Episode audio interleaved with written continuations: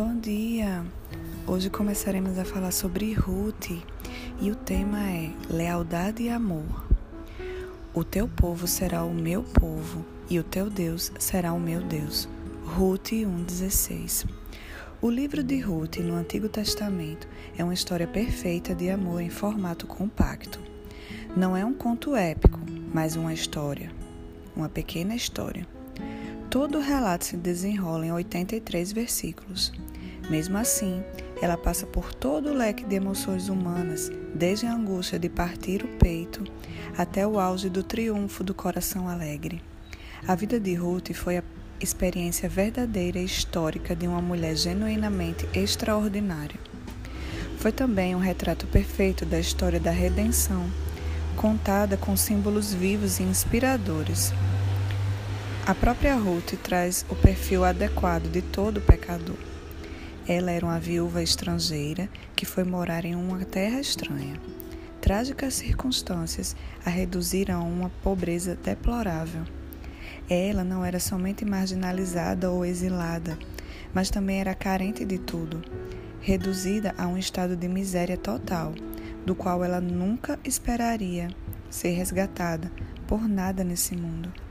Em sua total necessidade, ela buscou a graça do parente mais próximo de sua sogra. A história sobre como a vida foi transformada é uma das narrativas mais profundamente emocionantes de toda a Bíblia. Sua ruína. A história começa bem próxima ao final da época dos juízes, no Antigo Testamento. Aconteceu cerca de um século antes de, da época de Davi, em um período que era geralmente caracterizado pela anarquia, pela confusão e pela infidelidade à lei de Deus. Também havia uma fome extrema em Israel naqueles dias. Somos apresentados à família de Elimeleque no livro de Ruth, Ruth 1, de 1 a 2. Elimeleque tinha uma mulher, Noemi, e dois filhos, Malom e Quilion. A cidade natal deles era Belém, famosa como local do sepultamento de Raquel, esposa de Jacó. Gênesis 35, 19. Belém, nas gerações futuras, ganharia uma fama mais duradoura, como local do nascimento de Davi, e depois, obviamente, como local do nascimento de Cristo. A história da família de Elimeleque tornou-se um elo importante na corrente que liga a linhagem messiânica a Belém. A fome em Israel forçou Elimeleque e sua família a buscar refúgio em Moabe. Do mesmo modo que uma fome semelhante certa vez tinha levado Abraão ao Egito. Essa época deve ter sido muito desesperadora, porque até mesmo Moabe era uma região desolada na maior parte do tempo, um planalto ladeado a oeste pelo Mar Morto e a leste por um deserto bem árido. As suas fronteiras, no norte e no sul, eram duas gargantas profundas de rio, o Arnon e o Zered, respectivamente, e elas ficavam praticamente secas por boa parte do ano. Moabe era fértil, mas era seca, e por isso a terra era, em grande parte, desprovida de árvores, mas adequada para a pastagem de ovelhas e cabras. Os moabitas eram descendentes da filha mais velha de Ló, por meio do seu relacionamento incestuoso com o próprio pai. O filho nascido dessa união ilícita foi chamado de Moabe. Ele era, obviamente, um primo de segundo grau de Jacó. Lembre-se que Ló era sobrinho de Abraão. Porém, apesar de seus ancestrais serem parentes próximos, os moabitas e os israelitas geralmente desprezavam um ao outro. Na época das peregrinações de Israel no deserto, as mulheres moabitas seduziram de propósito os homens israelitas. Depois incitaram a participar dos sacrifícios a deuses idólatras. Números 25. Moab era a mesma nação cujo rei Balaque contratou o profeta mercenário Balaão para profetizar contra Israel. Por isso, por todo o Antigo Testamento, as relações entre Israel e Moabe variaram do conflito inquieto para a completa hostilidade. Os moabitas adoravam um deus chamado Quemos. Ele era a divindade principal deles, mas Números 25, 2 sugere que eles também adoravam muitos outros. A Bíblia chama Quemos de abominação de Moabe. 1 Reis 11, 7 e 2 Reis 23, 13. A adoração desse ídolo era grotesca, envolvendo às vezes sacrifícios humanos, 2 Reis 3, 26 e 27. Como os acontecimentos de Números 25 sugerem a adoração moabita, sugerem a adoração moabita era também cheia de referências eróticas e de conduta indecente. O paganismo moabita tipificava tudo que é abominável sobre a idolatria. A cultura moabita praticamente resumia tudo que os israelitas fiéis deviam rejeitar.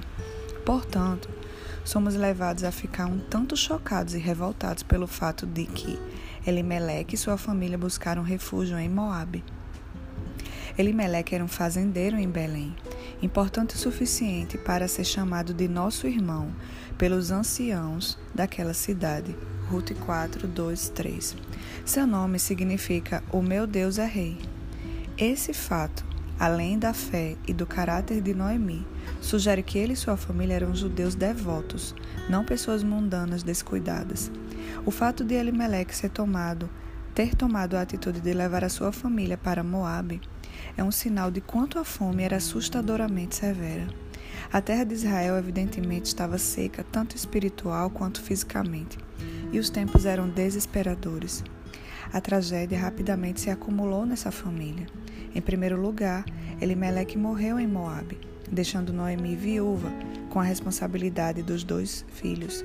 Felizmente para ela, Malon e Quilion estavam chegando à idade adulta e logo casaram. Infelizmente, as mulheres que eles tomaram eram moabitas. Ruth 1, 3 e 4.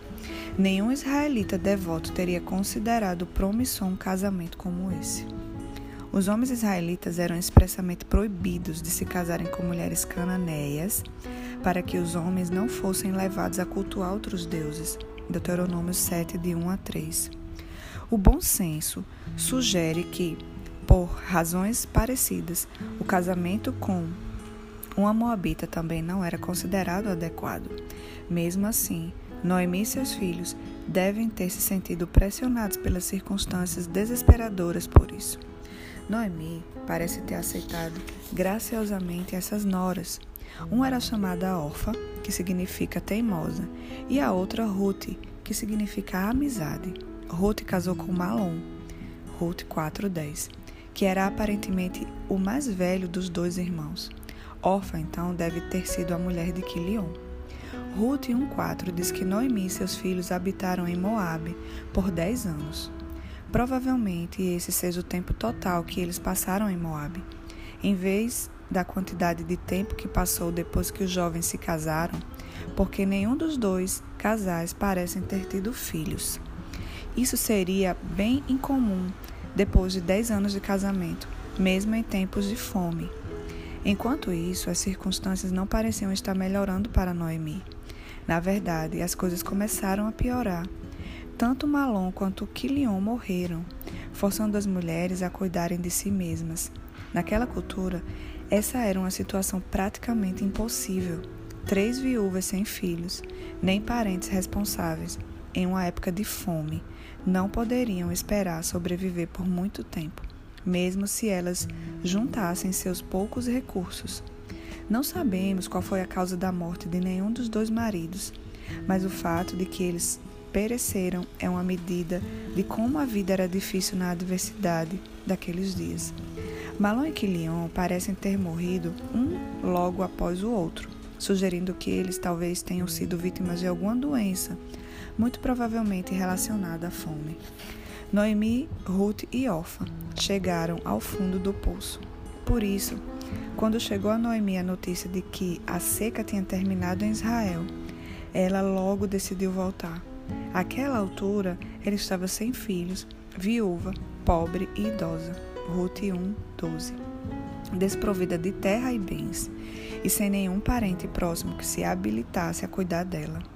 Além do mais, tinha o desejo de voltar para sua terra natal e para o seu povo, então decidiu voltar para Belém. As duas noras começaram a difícil jornada com a sua sogra, mas quando Noemi pensou na situação delas, especialmente as dificuldades que as moças enfrentariam se investissem seu futuro nela, decidiu deixá-las à vontade para retornar à própria família. Parecia que Noemi, parecia para Noemi que a mão do Senhor estava contra ela. Versículo 13. Ela sem dúvida nutria em primeiro lugar um amargo arrependimento por ter se mudado para Moabe. Agora estaria abandonando seu marido e seus dois filhos sepultados naquele lugar miserável. Ela parece ter se deixado levar pelo remorso. E quem sabe pelo sentimento de que ela, de modo de algum modo, tinha desagrado ao Senhor por ir para Moabe porque suas noras deveriam sofrer por causa da mão da disciplina de Deus que estava contra ela. Ela então tentou convencer as moças a retornarem. A descrição bíblica da cena, especialmente da angústia amarga que as três mulheres sentiam, causa aflição. Diz o texto: Quando Noemi soube que Moabe, soube em Moabe que o Senhor viera em auxílio do seu povo, dando-lhe alimento, decidiu voltar com as suas duas noras para sua terra. Assim, ela, com as duas noras, partiu do lugar onde tinha morado. Enquanto voltavam para a terra de Judá, Noemi disse às duas noras: Vão, voltem para a casa de suas mães. Que o Senhor seja leal com vocês, como vocês foram leais com os falecidos e comigo. O Senhor concede que cada uma de vocês, o Senhor conceda que cada uma de vocês encontre segurança no lar do outro marido. Então deu-lhes beijos de despedida, mas elas começaram a chorar bem alto e lhe disseram: Não, voltaremos com você para junto do seu povo. Disse, porém, Noemi: Voltem, minhas filhas, por que viriam comigo? Poderia, poderia eu ainda ter filhos para que viessem a ser teus maridos? Voltem, minhas filhas, vão, estou velha demais para ter outro marido. E mesmo que eu pensasse que ainda há esperança para mim, ainda que eu me casasse esta noite e depois desse luz a filhos, iria vocês esperar até que eles crescessem? Ficaria sem se casar à espera deles? De jeito nenhum, minhas filhas. Para mim é mais amargo do que para vocês, pois a mão do Senhor voltou-se contra mim.